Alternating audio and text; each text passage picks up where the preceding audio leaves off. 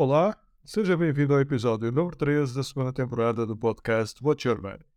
O meu nome é Luís Lourenço e trago-lhe um novo episódio habitualmente às segundas-feiras, onde lhe falo sobre um ou mais temas que foram notícia recentemente e faço a relação desses temas com a sua vida financeira pessoal.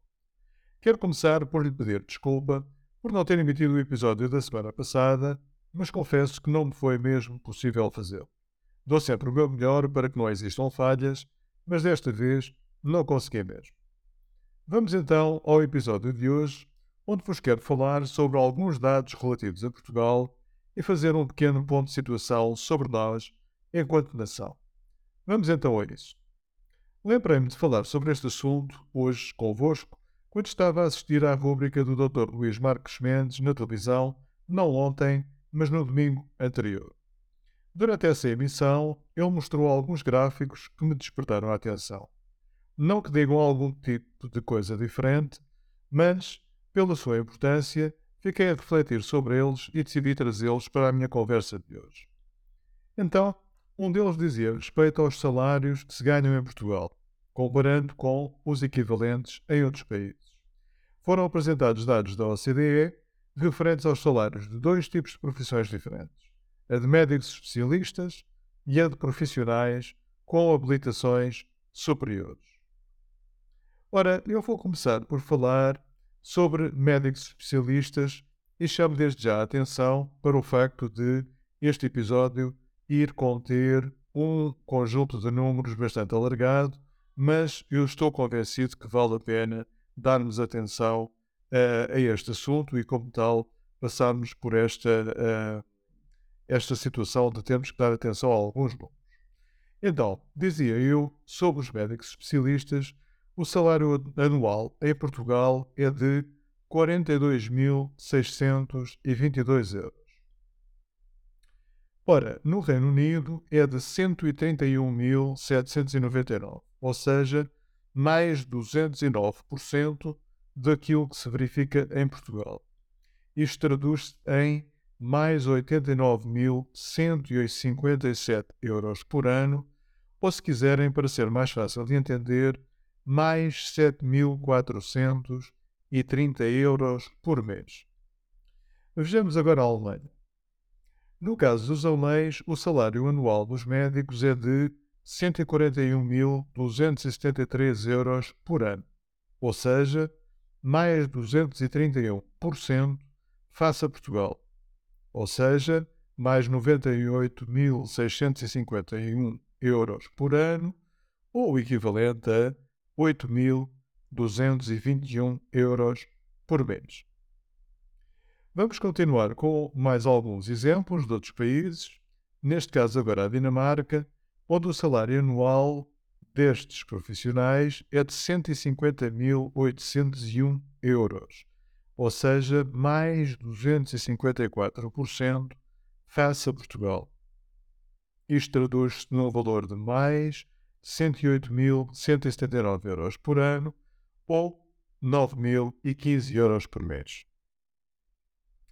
Depois temos os Países Baixos, eh, também com mais 265% acima de Portugal, mas eu vou passar direto para o último país, que é a Irlanda, eh, onde o salário anual dos médicos especialistas é de 174.530 euros por ano, ou seja, mais 309% face a Portugal.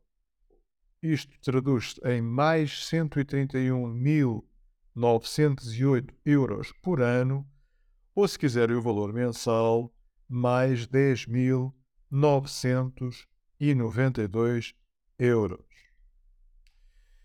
Como, como, podemos ver, as diferenças eh, entre o que se passa em Portugal para esta classe profissional e o que se passa noutros países são realmente impressionantes. Vamos ver agora o que se passa com os profissionais com habilitações superiores. Ora, neste caso, o salário anual em Portugal é de 39.640 euros. Na Irlanda é de 63.868 euros, ou seja, mais 61% do que se passa em Portugal. No Reino Unido, o salário destes profissionais é de 76.713 euros, ou seja, mais 94% do que se passa cá. E, relativamente aos Países Baixos, o salário anual é de 82.426 euros, o que equivale a mais 108% relativamente a Portugal. Falemos também no que se passa na Alemanha, onde o salário anual desta classe profissional é 82.723 euros, ou seja, mais 109% acima do que se passa cá. E por último, temos a Dinamarca, onde o salário anual é de 92.457, ou seja, mais 133% do que se passa em Portugal. Ora, como eu chamei a atenção, hum, são muitos os números que eu tenho estado a referir e se quiserem vê-los com mais atenção, podem consultar o blog do site da Your Money Watcher, onde a transcrição destes podcasts está sempre presente. E lá até terá a possibilidade de ver os dados numa tabela, o que facilita a leitura. Ora, passemos agora a outra análise que, uh, que foi disponibilizada no programa que eu referi no início. E esta análise refere-se ao esforço fiscal face ao nível de vida dos diferentes países. A fonte desta vez não é a OCDE, mas sim o Eurostat. Ora, em 2022, Portugal era o quarto país da União Europeia com o maior esforço fiscal face ao nível de vida das pessoas. 34% acima da média europeia. Neste ranking, o pior país era a Grécia, depois a Eslováquia, depois a Eslovénia e depois Portugal, no quarto lugar dos piores. E quanto aos outros países? Bom, a Irlanda é o melhor da lista, com uma carga fiscal 73,6% abaixo da média europeia e todos os outros países apresentados na comparação de salários que fiz anteriormente estão abaixo da média da União Europeia em termos de esforço fiscal. Naturalmente, à exceção do Reino Unido, que não aparece neste indicador por já não fazer parte da União Europeia.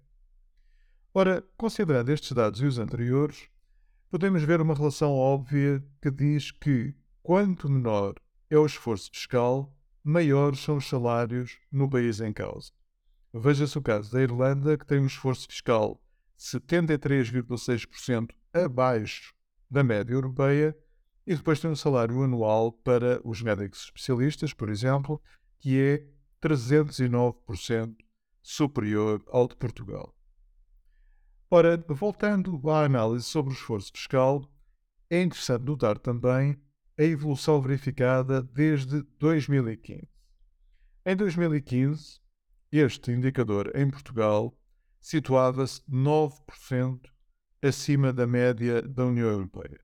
Então, em sete anos, ou seja, até 2022, passou de mais 9% em relação à média europeia para mais 32%.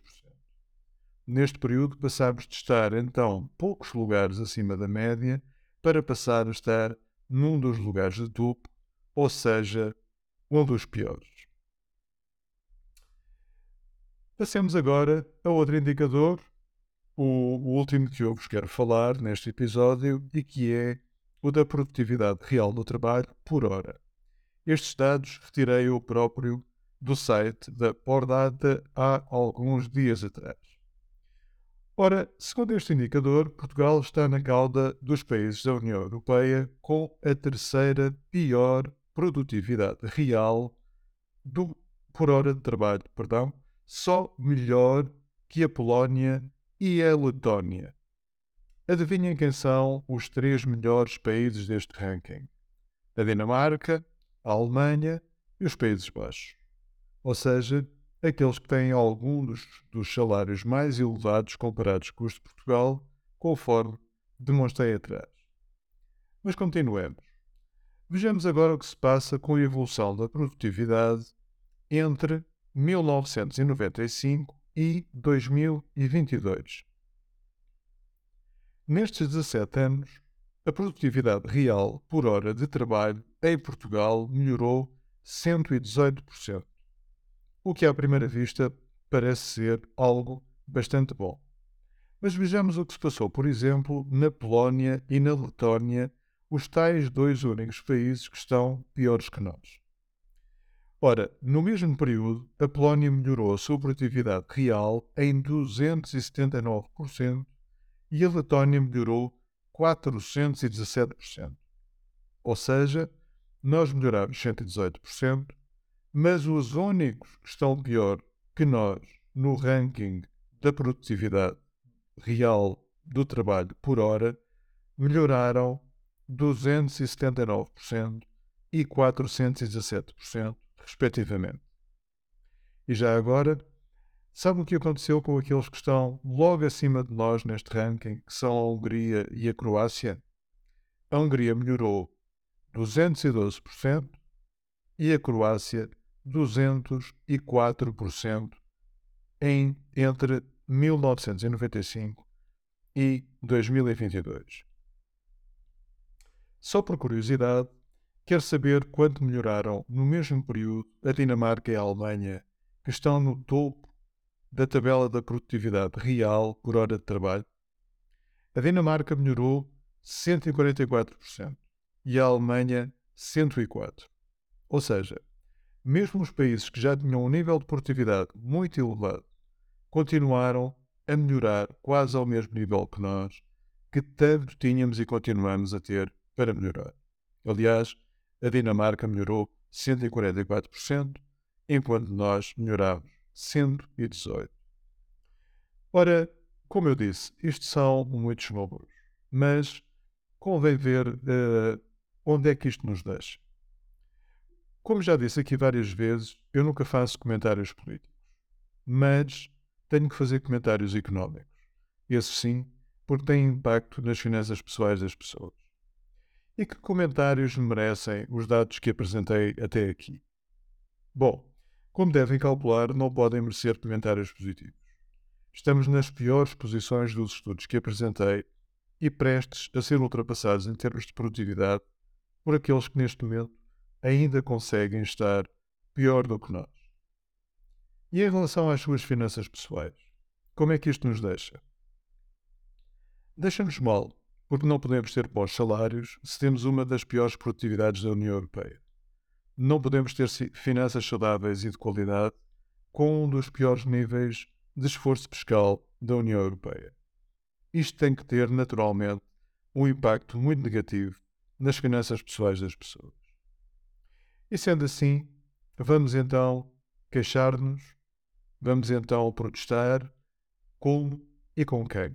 Com os governos, com as políticas económicas que não há dúvida que foram um desastre e continuam a ser. Há um ditado antigo que diz que cada um tem o que merece. E, portanto, se isto é o que temos, provavelmente isto é o que merecemos. E daqui ter uma conclusão que é ao mesmo tempo uma sugestão. Se queremos algo diferente para o nosso futuro e para o futuro dos nossos filhos, então, como diz o ditado, temos que fazer para o merecer. E merecer como? Para mim, evoluindo mais, desenvolvendo-nos mais, trabalhando mais e melhor, exigindo mais de nós e dos outros, nomeadamente de quem toma as decisões económicas, fazendo melhores escolhas em vez das escolhas mais confortáveis e por aí adiante. E se assim for, talvez alguma vez possamos sair da cauda, da cauda da Europa e passarmos a ter todos umas finanças pessoais melhores. E pronto, era isto que tinha para lhe dizer hoje.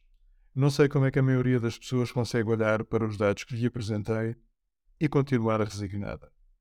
Muito obrigado pela sua presença e cá estarei para a próxima semana. Até lá.